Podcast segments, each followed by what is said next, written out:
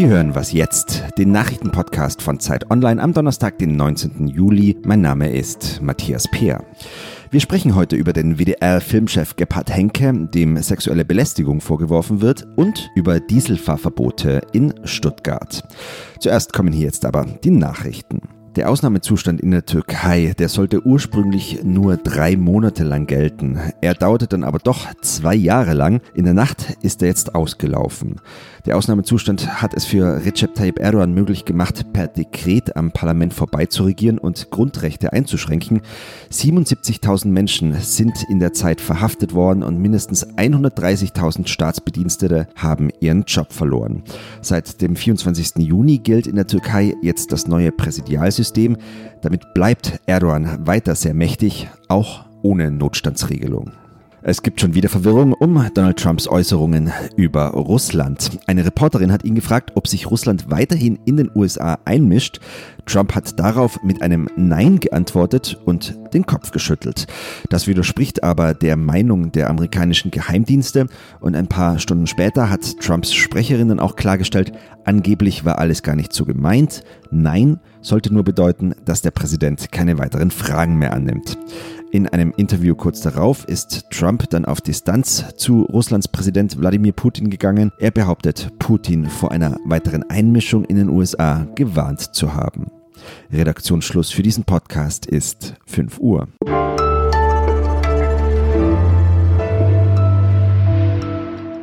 Ich bin Munja Malbock. Hallo und herzlich willkommen. Harvey Weinstein, Kevin Spacey, Dustin Hoffmann.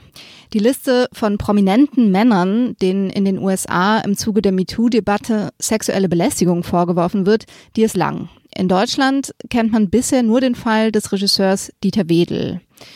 Jetzt wurde einem anderen einflussreichen Mann im Fernsehgeschäft Belästigung vorgeworfen. Gebhard Henke. Er war als Fernsehfilmchef des WDR unter anderem für den Tatort verantwortlich. Der WDR hat ihm wegen der Vorwürfe fristlos gekündigt. Inzwischen haben sich die beiden Parteien außergerichtlich geeinigt. Leonie Seifert, Chefin des Arbeitsressorts bei Zeit Online, hat Gebhard Henke zum Interview getroffen. Hallo Leonie. Hallo Munja. Zehn Frauen erheben Vorwürfe gegen Gebhard Henke. Bis auf die Autorin Charlotte Roach und die Schauspielerin Nina Petri sind sie alle anonym geblieben. Was werfen diese Frauen ihm vor?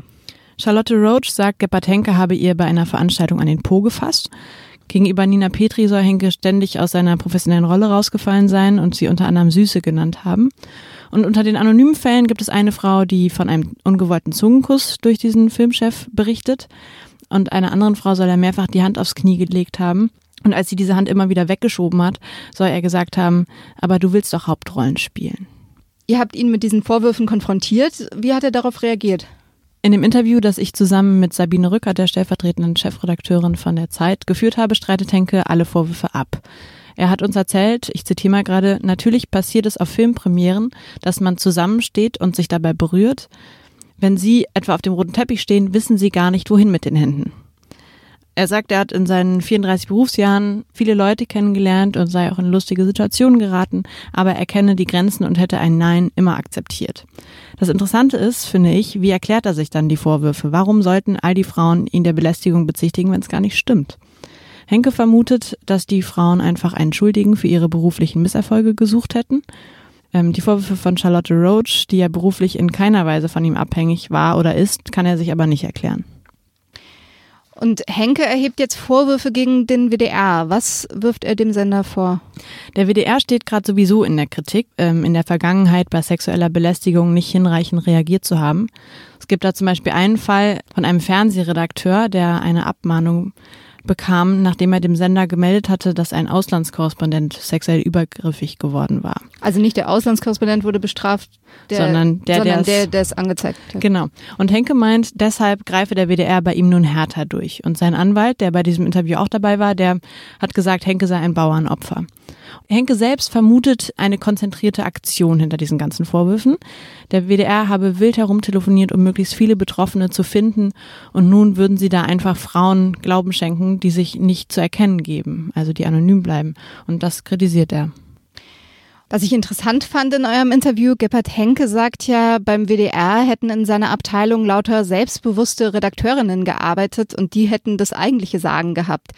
Das klingt so, als wäre alles in der Filmbranche oder Fernsehbranche super und als gäbe es da kein Problem. Das äh, widerspricht doch dem, was man aus Studien weiß oder was Frauen sagen, die in der Branche arbeiten, oder? Ja, und er sagt gar nicht nur, dass ähm, die Frauen aus seiner Abteilung alle taffe Frauen sind, was gut sein kann, sondern er sagt, er sei häufig in Besprechungen auch sonst alleine unter Frauen, unter Autorinnen, Regisseurinnen, Produzentinnen, Redakteurinnen. Da könnte er sich das gar nicht erlauben, irgendwas zu sagen. Ich war nicht dabei. Kann sein, dass die Frauen, die ihn umgeben, alle mega tough sind. Interessant finde ich aber dazu eine Studie, die Maria Furtwängler, die Schauspielerin, vor einem Jahr vorgestellt hat, und zwar zur Geschlechtergerechtigkeit im deutschen Film. Und die Ergebnisse waren schlimm. In zwei Dritteln aller Filme dominieren die Männer. Frauen ab 30 verschwinden von der Bildfläche. Ja, und das zeigt so gar nicht das Bild von einer Branche, die von Frauen dominiert ist. Aber in der Tat gibt es mal mittlerweile Bestrebungen der Sender, das langsam zu ändern und mehr zum Beispiel Regisseurinnen Aufträge zu geben. Maria Furtwängler erzählte vorgestern in einem Interview auf Zeit Online, dass zum Beispiel die Produktionsfirma der ARD eine Checkliste für Drehbücher eingeführt habe, bei der genau geschaut werde, welche Frauen- und Männerbilder erzählt werden. Also man kann hoffen, dass sich so langsam etwas tut in der Filmbranche. Wir sind gespannt. Danke dir. Danke dir.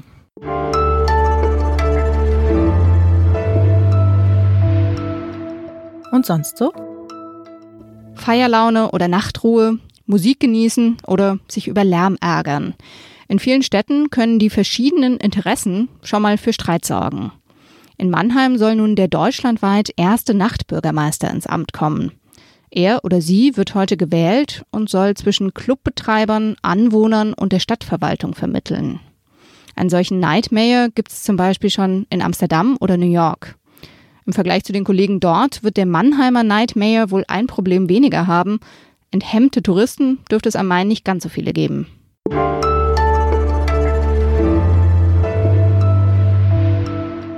Ab Januar soll es erstmals Fahrverbote für Dieselautos geben, die in einer ganzen Stadt gelten. In Stuttgart dürften dann keine Diesel mit der Euro 4 Norm oder schlechter mehr fahren. Das hat die Landesregierung in Baden-Württemberg in der vergangenen Woche entschieden. Und langsam werden auch Details bekannt, wie das Ganze umgesetzt werden soll. Darüber spreche ich jetzt mit Matthias Breitinger. Er ist als Redakteur bei Zeit Online zuständig fürs Thema Mobilität. Hallo Matthias. Hallo, guten Morgen. Im Februar hat das Verwaltungsgericht in Leipzig entschieden, dass Fahrverbote grundsätzlich zulässig sind und die schwarz-grüne Landesregierung in Baden-Württemberg, die reagiert jetzt ein bisschen widerwillig. Es gibt alle möglichen Ausnahmen. Wer darf denn jetzt weiterhin fahren ab Januar? Das ist ziemlich komplex gestaltet, was die äh, Stuttgarter Landesregierung da macht für Stuttgart. Es soll zum einen generelle Ausnahmen geben, also dass ganze Branchen nicht diesem Fahrverbot unterliegen sollen, also Busse sowieso, Taxen, Krankentransporte, Zulieferer für Restaurants, Reparaturfahrzeuge beispielsweise für die Straßenbahnen, die alle unterliegen diesem Fahrverbot, sollen dem generell nicht unterliegen. Dann gibt es eine zweite Ausnahme für die Anwohner. Du hast ja schon gesagt, das Fahrverbot soll zum 1. Januar kommen und bis Ende April sollen die Anwohner, die ein solches älteres Dieselauto haben, auch noch ausgenommen sein. Und dann gibt's noch solche äh, ganz weiche Auflagen, beispielsweise für Handwerksbetriebe, die werden halt aufgefordert zu schauen, dass sie halt zeitnah aber da gibt's dann auch keine konkreten Vorgaben, ihre Flotte austauschen, also sprich ihre älteren Autos vielleicht mal loswerden und dann neuere kaufen, die dann halt beispielsweise der Euro 5 Norm unterliegen. Aber das ist eben eine ganz weiche Aufforderung, die nicht mit irgendwelchen Fristen verbunden ist. Mhm. Das klingt jetzt irgendwie so, als gäbe es mehr Ausnahmen als Regelfälle. Wird es was ändern an den Abgaswerten in der Stadt? Das ist eine gute Frage, denn man muss das ja auch kontrollieren und das ist ja der zweite große Knackpunkt. Das hat man in Hamburg schon gesehen, wo es diese Fahrverbote auf diesen zwei Straßen gibt. Ähm, man sieht den Autos ja von außen nicht an, welche Abgasnormen die unterliegen. Ist es überhaupt ein Dieselauto oder ist es ein Benziner? Für die Benziner gelten diese Fahrverbote ja gar nicht. Es geht ja nur um die Dieselfahrzeuge. Und die Polizei sagt auch, wir müssten ja jedes Auto anhalten und in den Fahrzeugschein gucken, weil da drin steht, welches, welche Abgasnormen dieses Auto erfüllt. Und das ist, damit werden die völlig überfordert. Sie können also wie in Hamburg auch das Ganze nur so stichprobenhaft machen, so ein bisschen wie in der U-Bahn, wo man halt dann kontrolliert wird, äh, ob man Fahrschein hat oder nicht.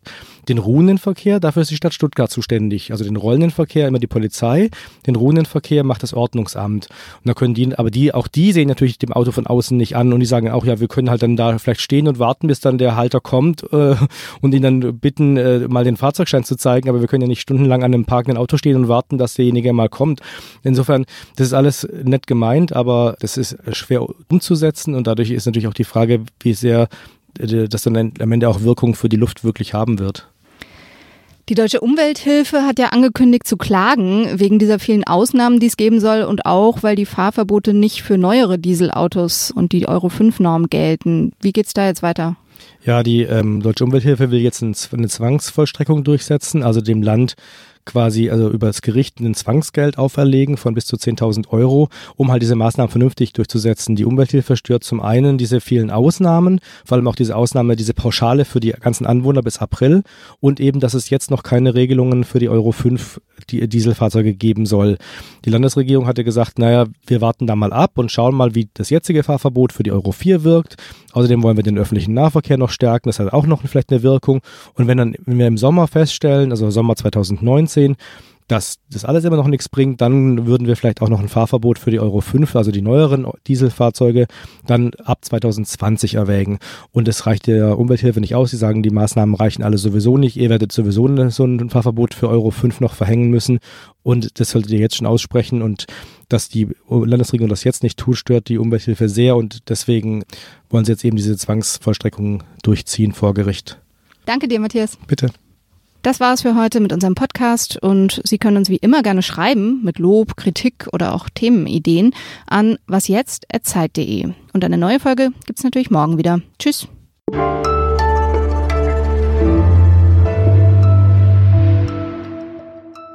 Du fährst keinen Diesel, ne? Nee, ich fahre keinen Diesel. Ich fahre gar kein Auto, ich fahre eigentlich mit, mit, am liebsten mit dem Fahrrad. Keine, keine Abgase. Sehr gut.